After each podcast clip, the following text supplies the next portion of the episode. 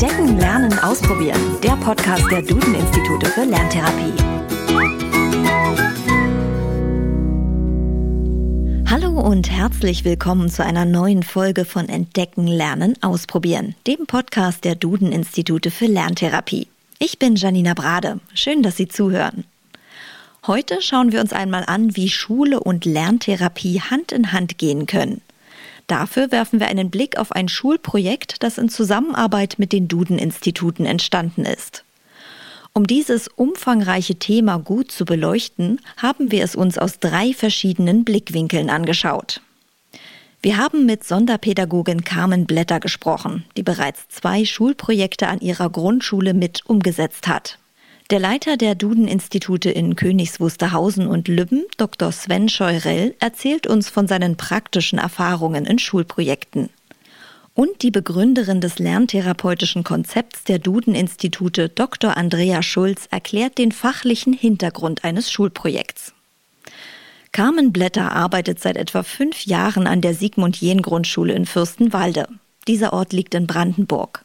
Die Sonderpädagogin weiß daher ganz genau, welche Schwierigkeiten es an ihrer Schule gibt. Naja, wir sind eine Schule für gemeinsames Lernen im sozialen Brennpunktgebiet. Ja, wir haben viele, viele Kinder mit Teilleistungsstörungen, mit verschiedenen sonderpädagogischen Förderschwerpunkten und auch mit Migrationshintergrund.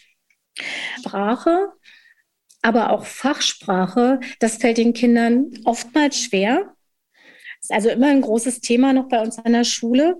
Und oftmals kamen die Lehrkräfte, also wir alle, einschließlich meiner Person, an die Grenzen, was die Bewältigung dieser Riesenherausforderung betrifft. Eine Hilfe für Kinder mit Lernschwierigkeiten ist natürlich die Lerntherapie.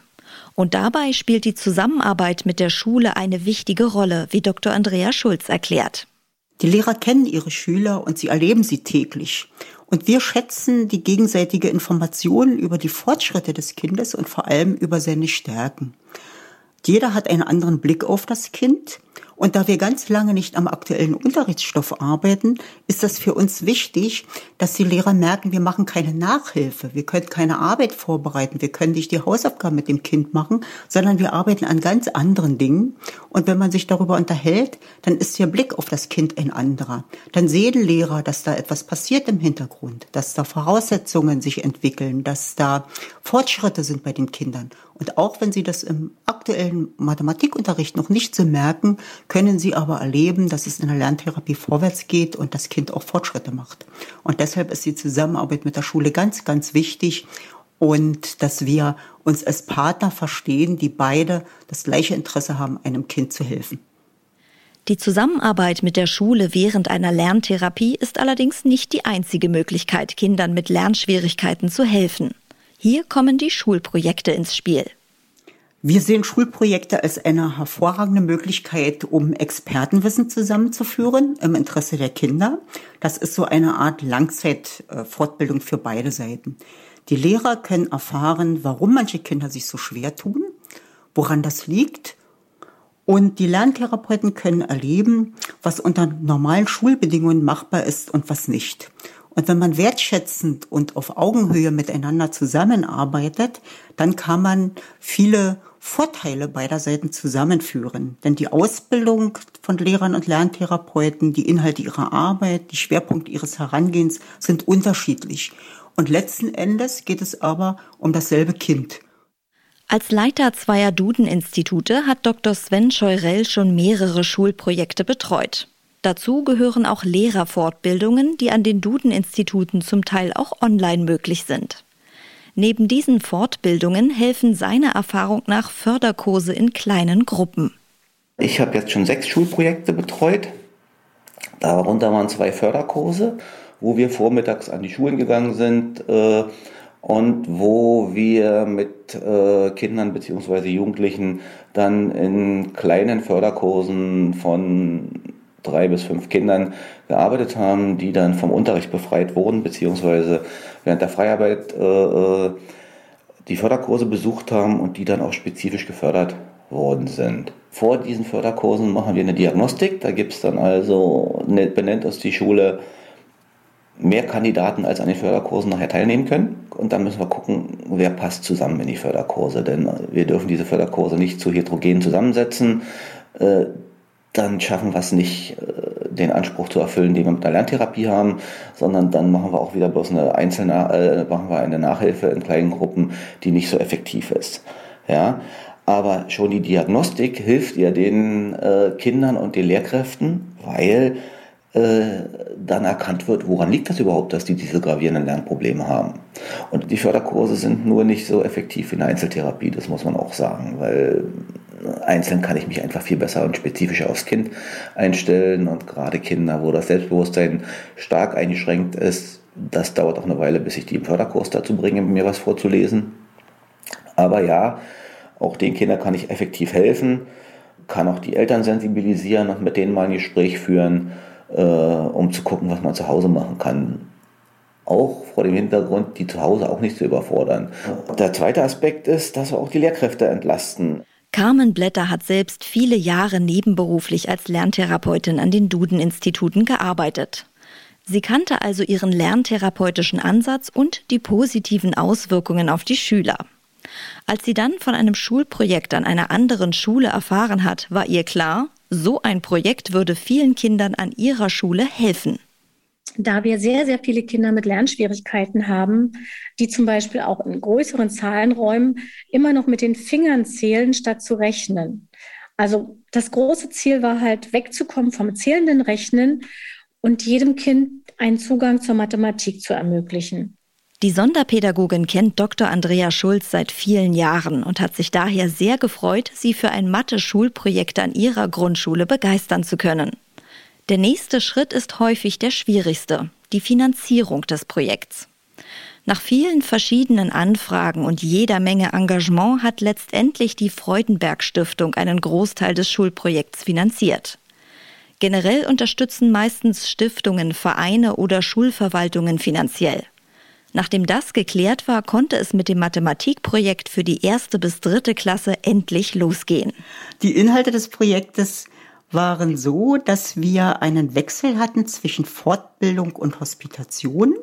Dazu haben wir die wichtigsten Inhalte jeder Klassenstufe auf zehn Sequenzen aufgeteilt, sodass das also über zehn Monate laufen konnte. Und da haben die Kinder und die Lehrer einen Monat lang immer an ganz wichtigen Inhalten des Mathematikunterrichts gearbeitet. Und wir haben im Unterricht dann bei diesen Sequenzen hospitiert. Eine Sequenz bedeutete, dass sie so etwa 10 bis 15 Minuten lang war und so oft, wie es der Lehrer für möglich und notwendig erachtet hat, in dem Unterricht integriert wurden. Das konnte am Anfang täglich sein, dann haben einige Kinder das ja schon gekonnt, dann wurde das dann jeden zweiten Tag eingesetzt oder dann in den letzten Wochen nur einmal in der Woche und wir konnten uns das dann ansehen. Feedback war dabei ein ganz wichtiger Punkt, wie uns Carmen Blätter erzählt. Im Anschluss danach tauschten sie sich mit den Lehrkräften auch aus, was gut klappte oder auch wo Stolpersteine auftauchten. Und was natürlich toll war, dass jede Kollegin ein individuelles Feedback bekommen hat. Ja, weil Lehrer sind schon ziemliche Alleinkämpfer. Und es ist nochmal schön, dass man auf diesem Wege auch mal eine Wertschätzung für seine Arbeit bekommen konnte. Die Kinder haben also zusammen mit den Lehrern jeden Monat eine neue Sequenz gemeistert. Und das ein ganzes Schuljahr lang. Was so eine Sequenz beinhaltet, hat uns Dr. Andrea Schulz an einem Beispiel erklärt. Kinder können sich oft unter Addition und Subtraktion nichts vorstellen in der ersten Klasse und werden dann zählende Rechner und zählen an ihren Fingern entweder vorwärts oder rückwärts ab. Und dann würden später effektive Rechenstrategien von ihnen nicht verstanden werden. In dem Schulprojekt haben wir mit den Kindern ein Modell erarbeitet, was man sich unter Plus- und Minushandlung vorstellen kann. Zum Beispiel haben wir ein Haus und ein Auto für jedes Kind zur Verfügung gestellt. Und die Kinder haben sich da einen Supermarkt vorgestellt mit Getränkekisten.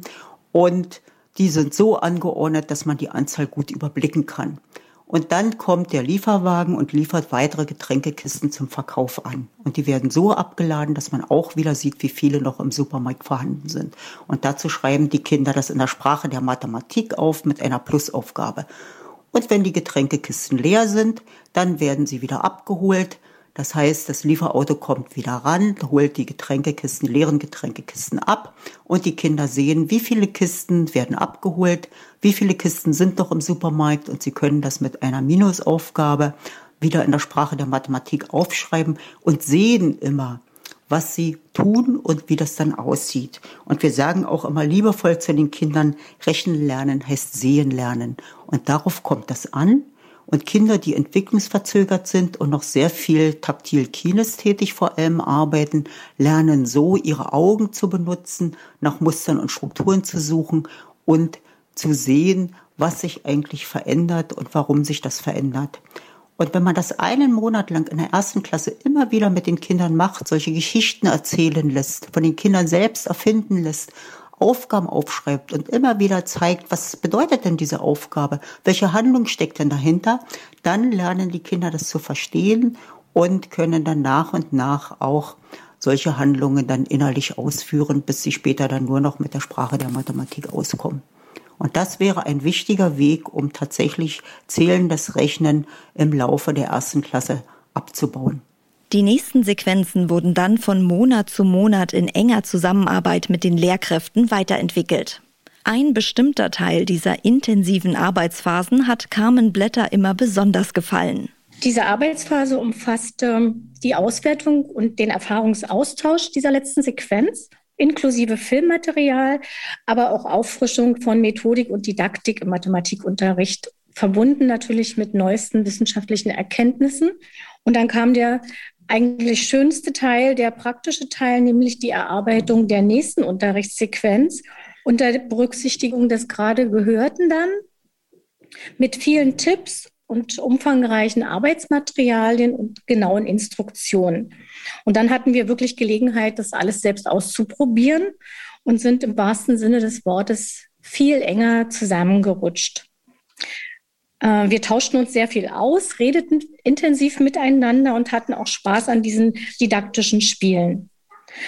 Das große Ziel, dass wir uns zu Rechenproblemen von Kindern austauschen, das wurde eigentlich hier mindestens zu 100 Prozent erfüllt. Und durch das Schulprojekt mit den Duden-Instituten wurden die Lehrkräfte an der Sigmund-Jähn-Grundschule auch noch für die Zukunft gerüstet. Sie reaktivierten dabei unser Grundlagenwissen zur Mathematik und stellten uns bei jedem Termin ein Handout und umfangreiches Material zur Verfügung, sodass wirklich jede Lehrkraft nach Abschluss des Jahres über einen Ordner mit praktikablen Unterrichtsvorbereitungen verfügt für drei Klassenstufen, ne? Klasse 1, 2 und 3. Die Schulleitung bekam darüber hinaus noch einen Ordner mit den Fortbildungsinhalten zu den zehn wichtigsten Sequenzen. Und für uns ist jetzt auch wichtig, dass wir dieses Wissen weiterhin nutzen und auch weitergeben an zum Beispiel neue Kolleginnen und Kollegen. Das gemeinsame Arbeiten von Lerntherapeuten und Lehrkräften war sehr, sehr hilfreich, um uns gegenseitig dafür auch mal den Blick zu öffnen, unter anderem, was geht eigentlich in Schule und was ist eigentlich eher schwer oder sehr schwierig im Schulalltag umzusetzen und auch nochmal den Blick für uns auf das Kind zu ändern und es besser zu verstehen, woher kommen denn die Lernschwierigkeiten. Außerdem hatte das Schulprojekt auch etwas in der Schule selbst verändert, und zwar sichtbar für alle.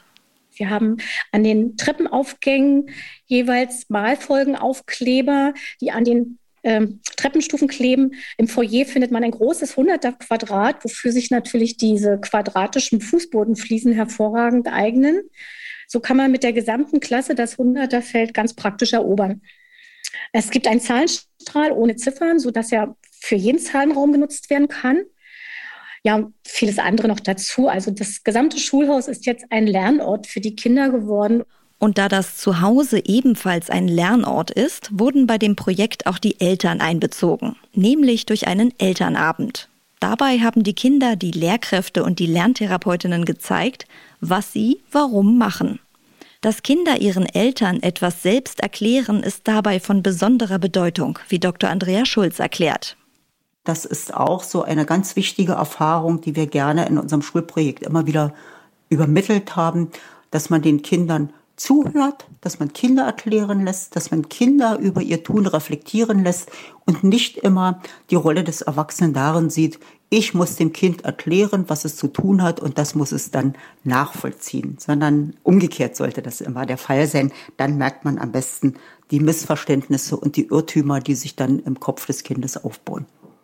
Doch nicht nur die Eltern und Schülerinnen und Schüler sind nach dem Schulprojekt besser gerüstet. Auch die Lehrkräfte haben in der Zeit viel gelernt, wie uns Carmen Blätter bestätigt.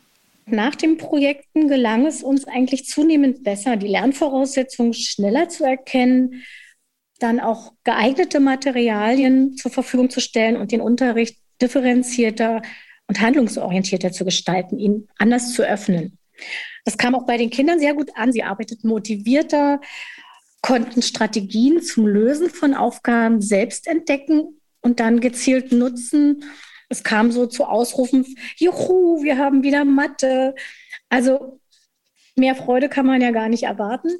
Hier zahlt es sich tatsächlich aus, dass wir den Kindern zuhören, wie sie reflektieren, damit sie also den richtigen Rechenweg zum Beispiel finden. Und auch der Institutsleiter Dr. Sven Scheurell hat nach seinen Schulprojekten in Königs Wusterhausen und Lübben nur positives Feedback bekommen. Die Schulen freuen sich, weil äh, in erster Linie die Sonderpädagoginnen entlastet werden.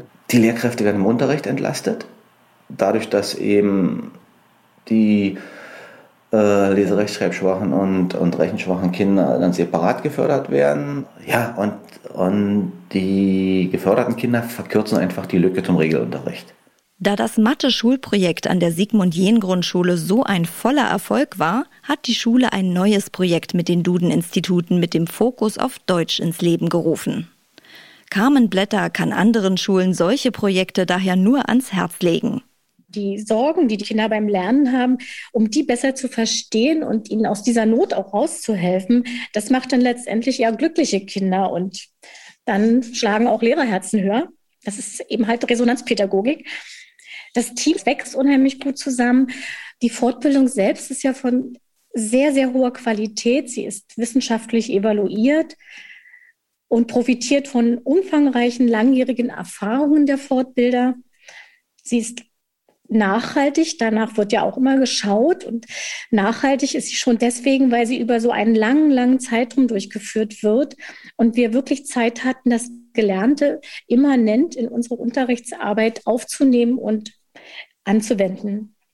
Es ist eben auch wirklich hilfreich, den lerntherapeutischen Blick zu kennen. Man spricht viel mehr über Unterricht, man öffnet ihn, man macht ihn sichtbar und man bleibt innovativ. Doch reicht so ein langfristiges Engagement an Schulen aus, um alle Kinder mit Lernschwächen zu helfen?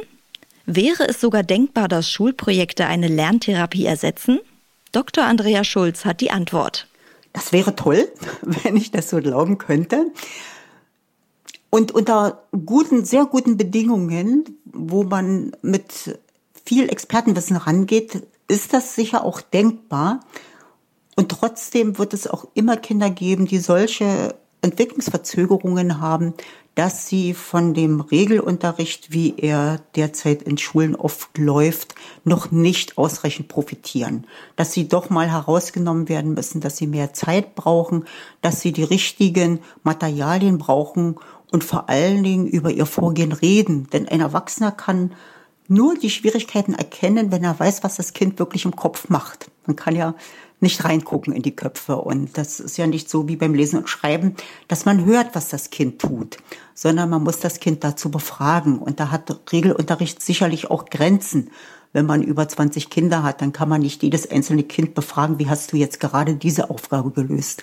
Und deshalb kann es sein, dass manche Kinder die noch nicht so weit sind, dass sie erfolgreich lernen können, auch zusätzlich eine Lerntherapie brauchen. Und trotzdem sollte man immer die enge Zusammenarbeit mit der Schule wählen und sich auch mit den Eltern austauschen und die Eltern befähigen, die Schwierigkeiten ihres Kindes zu sehen, aber vor allem die Stärken zu unterstützen und das Kind da abzuholen, wo es tatsächlich steht. Und genau darauf wurde der Blick der Lehrkräfte an der Sigmund Jähn Grundschule geschärft.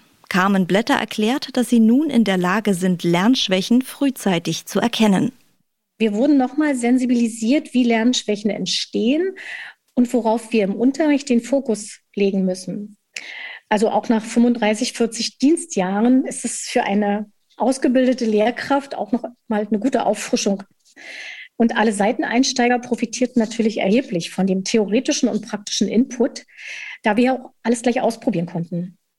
Meine eine Kollegin fasste das einmal so zusammen. Sie sagte, so eine tolle Fortbildung hatte ich noch nie. Sie ist so umfangreich. Man kann Gelerntes sofort ausprobieren und auswerten. Man wird gecoacht, man wird gewertschätzt und gestärkt. Und man muss nicht mal irgendwo hinfahren. Die Sicht auf Lernschwierigkeiten hat sich bei, den, bei uns Lehrern sehr, sehr deutlich geändert. So ein Schulprojekt wie an der Sigmund Jähn Grundschule in Fürstenwalde wirkt also noch lange nach. Die Lehrkräfte sind zusammengewachsen. Sie wurden für Lernschwächen sensibilisiert und haben nun Methoden und Lernmittel an der Hand, Kindern mit Lernschwierigkeiten rechtzeitig zu helfen. Wenn Sie an einer Zusammenarbeit interessiert sind, dann wenden Sie sich am besten direkt an ein Duden-Institut in Ihrer Nähe. Die Standorte und noch mehr Informationen zum Thema Lerntherapie finden Sie auf www.duden-institute.de. Haben Sie noch Fragen, Probleme oder Themenwünsche rund um das Thema Lerntherapie? Dann schicken Sie uns eine E-Mail an podcast.duden-institute.de. Und empfehlen Sie den Podcast doch jemandem oder teilen, liken und bewerten Sie ihn. Wir sind in zwei Wochen wieder da mit einer neuen Folge Entdecken, Lernen, Ausprobieren. Bis dahin, machen Sie es gut.